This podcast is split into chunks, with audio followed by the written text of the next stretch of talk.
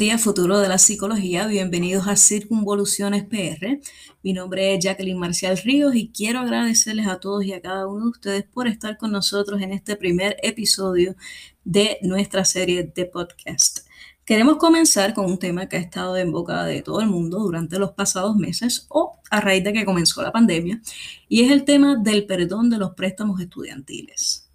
Este tema pues para mí tiene una relevancia particular porque soy estudiante graduado y como cualquier persona de clase media en Puerto Rico que quiere estudiar una profesión, ¿verdad? Y se quiere preparar, no contaba con los recursos, así que tuve que incurrir en, deuda, ¿verdad? Lo que le llaman los préstamos estudiantiles a nivel federal, eh, qué es lo que se recomienda, porque el interés es más bajo, aunque el interés está eh, ¿verdad? No este año que está al 0%, pero en años anteriores ha estado fluctuando entre 4 a 6.8, que es un interés bastante alto, mucho más alto que el interés que se paga en una casa o en un auto.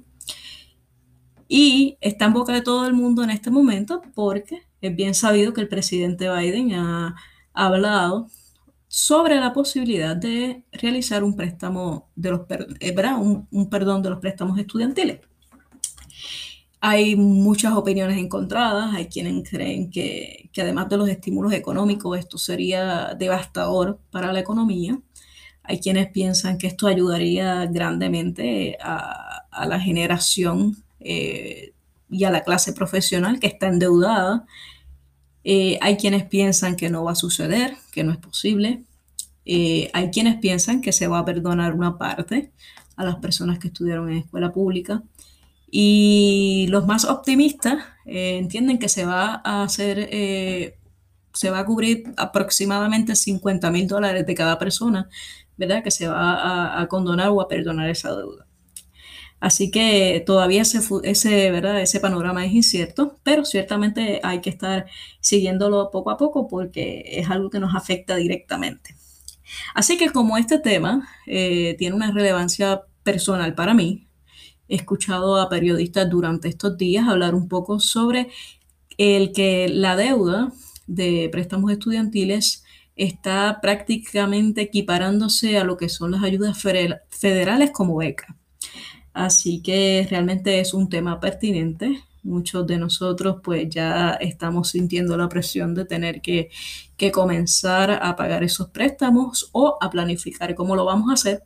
Así que en este episodio, brevemente, eh, quiero hablarte de algunas recomendaciones eh, para ti que estás pensando en comenzar a, hacer estudios graduados, ¿verdad? Y, sabes que no tienes el dinero para estudiar, así que te tienes que, endeudar con un, préstamo estudiantil.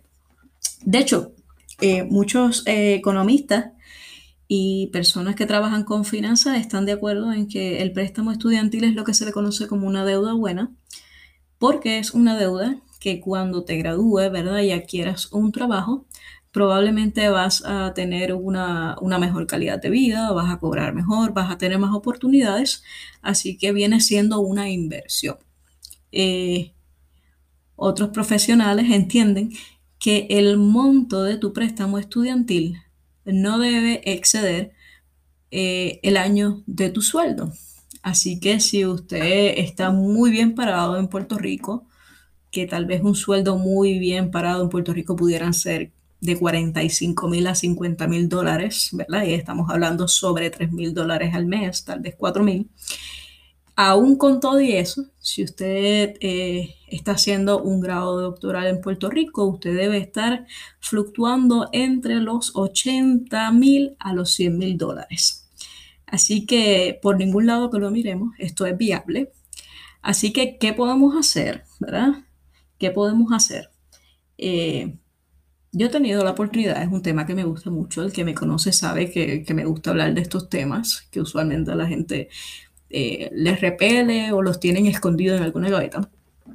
Y me he encontrado con, varias, ¿verdad? Varias opiniones sobre este tema.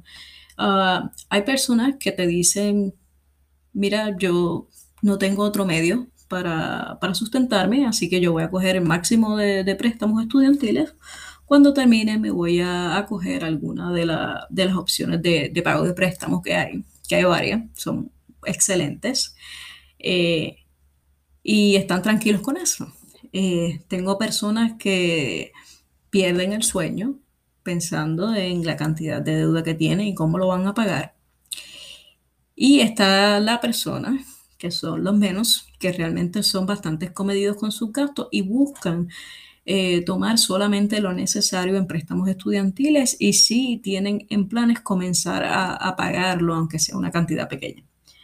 Así que no importa cuál de estas personas tú seas, yo te voy a dar tal vez unos tips de lo que yo hubiera hecho si pudiera darle para atrás el tiempo.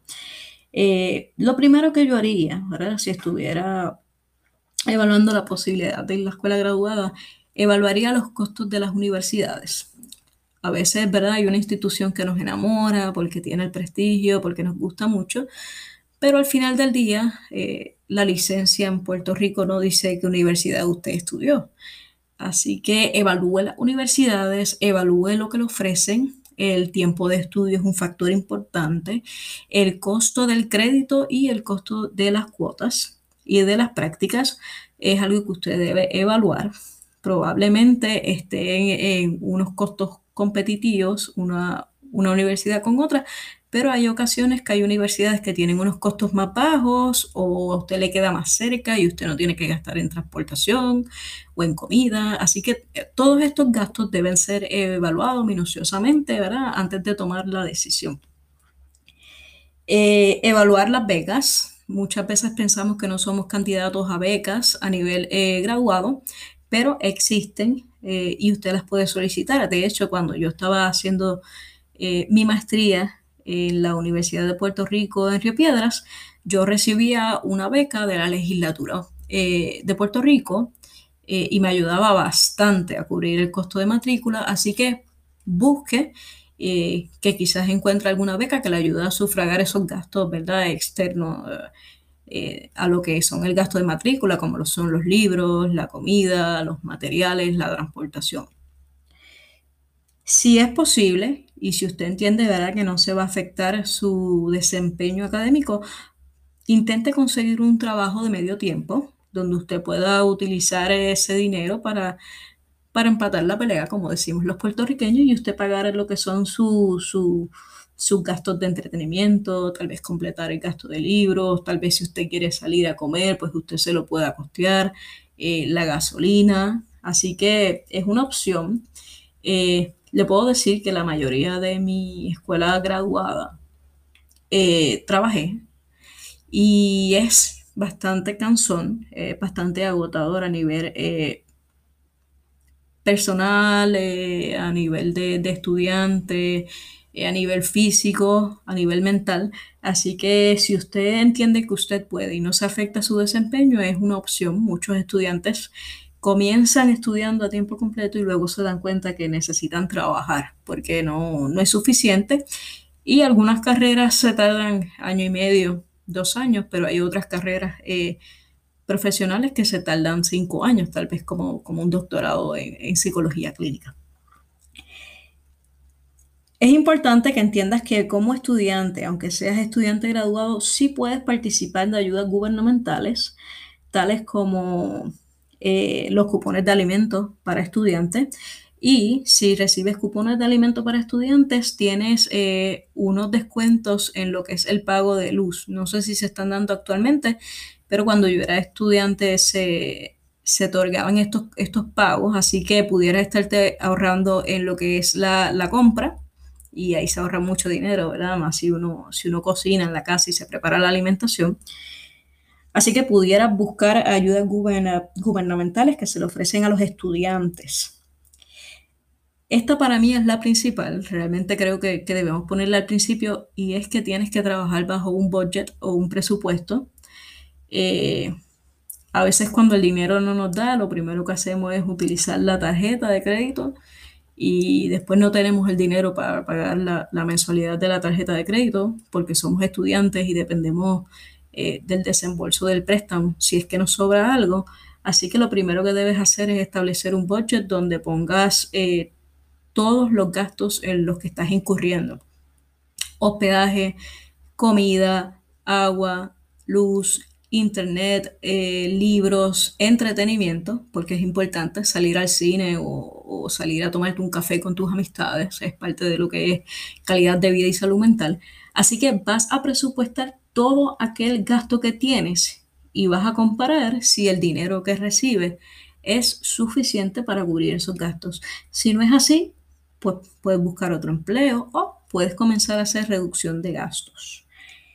Eh, este consejo es bien importante, creo que, que muy tarde eh, en, mi carrera estudiantil me di cuenta que no debía pedir más dinero del que, del que necesitaba. Hay opciones donde puedes pedir este préstamo agrandado, dicen el préstamo plus, y, y aunque ese dinero pues ayuda un montón realmente, y conozco muchas personas que lo utilizan eh, como una inversión a, a largo plazo para montar su oficina, eh, para casarse, para comprar un auto que necesitan. Eh, la realidad es que en la medida que te sea posible, trata de pedir solamente lo que necesitas. Yo usualmente lo que hacía, lo que hago, es que pido el préstamo completo y si no necesito el dinero, ¿verdad? Yo trato de aguantarlo por lo menos un mes. Eh, si no necesito el dinero, entonces lo devuelvo. Y eso también me ayuda porque el préstamo está registrando que estoy haciendo un pago y ese pago va a los intereses y cuando comience a pagar realmente voy a estar entrando dinero a lo que se le dice el, principal, ¿verdad? Que es el préstamo que usted tomó en un principio. Eh, escuela graduada, entiendo que el monto principal son 20.500, así que, que si usted no necesita esos 20.500, pues, pues devuélvalo, ¿verdad? Devuélvalo. Es importante saber que los préstamos a nivel eh, graduado eh, no son préstamos subsidiados y que cada día están cogiendo intereses. Este no ha sido el caso en el último año y medio, eh, ¿verdad? Debido a las restricciones que se pusieron por el COVID. El por ciento está a 0%. Así que si usted tiene un dinerito que le sobra, que usted no, no tiene interés en utilizarlo, haga, haga pago a su préstamo. Puede ser 20 dólares, 10, 5. Lo importante es que, usted comience a hacerse el hábito, ¿verdad? De que, de que se tomó esa deuda y que sería bueno eh, comenzar a trabajar con ella para que no se, se limite su, presupuesto en un futuro.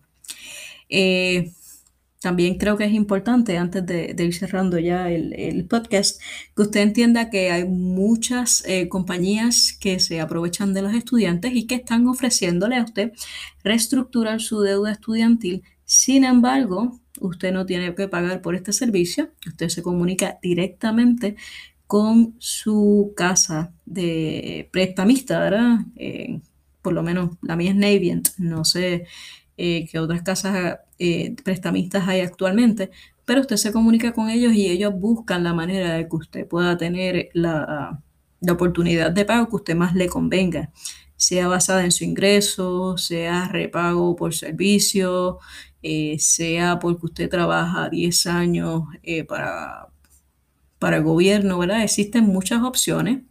Así que, que sería importante sentarse y ver cuál es la que a usted más le conviene. Así que esto ha sido todo por el día de hoy. Agradezco que me hayan dado la oportunidad de hablar de este tema. Me gustaría que, me pudieran eh, hablar un poquito sobre cuál es su percepción, qué es lo que usted piensa. Eh, sé que, que hay muchas personas que piensan que esto no es importante, ¿verdad? Que no, que no hay que pagarlo, que, el dinero va a otorgar un perdón. Así que me gustaría que me dijeran, me encantaría que, me contaran si tienen una opinión diferente a la mía, pero sobre todo recuerden que, que todo lo que usted haga ahora, ¿verdad? Va a incidir en su futuro. Así que esto ha sido todo por hoy. Muchas gracias. Espero que tengan todo un excelente día. Cuídense y nos vemos por ahí.